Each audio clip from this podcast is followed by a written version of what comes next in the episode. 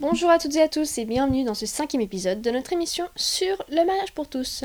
Dans l'épisode précédent, nous avons abordé la question de la famille et de l'enfant. Ah, les familles homoparentales, voilà un argument maintes fois employé en politique. Mais alors qui au sein de la politique manifeste donc son opposition ou son adhésion? Je propose de revenir une fois de plus en 68. Alors que l'ère est au socialisme extrémiste, les étudiants s'en prennent de plus en plus au mirage du capitalisme et à un gaullisme sourd au mécontentement social. Deux mouvements particulièrement radicaux émergent de l'indifférence chez les militants le trotskisme et le maoïsme, des partis très proches du communisme par leurs idéaux.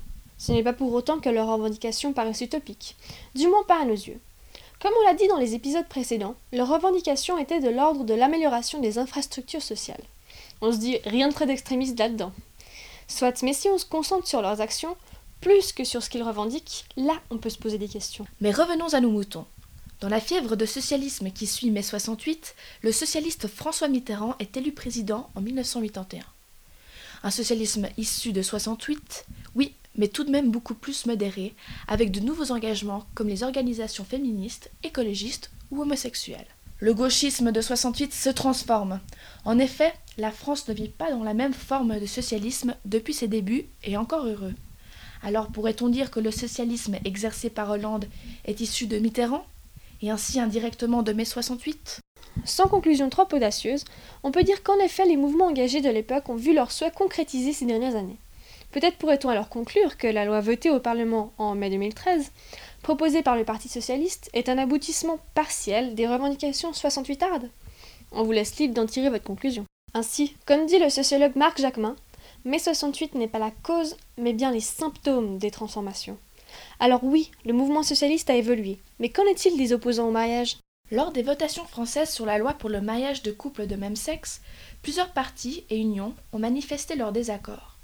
On peut notamment compter parmi eux l'UMP et le Front National. Quelques personnalités liées à ces partis sont tout de même d'un avis contraire, comme Roselyne Bachelot, ex-ministre de la Santé sous Sarkozy. Du côté du Parti socialiste, tout le monde n'est également pas pour. Beaucoup de gauchistes catholiques expriment des doutes et réticences quant à la loi. On ne peut donc pas clairement dire que la gauche soit totalement pour et la droite contre.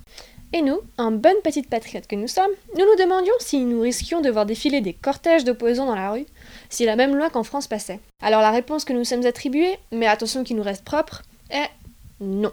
En fait, la différence se fait au niveau de la votation qui est faite par le peuple en Suisse. En France, la loi est, dirons-nous, imposée au peuple. La société choisirait alors son fonctionnement.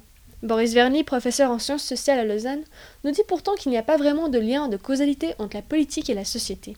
Mais il ne faut pas penser que les, ouais, qu'il y a un lien de causalité direct entre, la, entre les politiques et la société. Ils, sont, ils émanent eux-mêmes la société. Simplement, il y, a, il y, a, toujours un petit décalage entre le politique et la société qui peut aller dans les deux sens. Des fois, des fois le politique, il, il précède le changement, puis des fois, il le suit.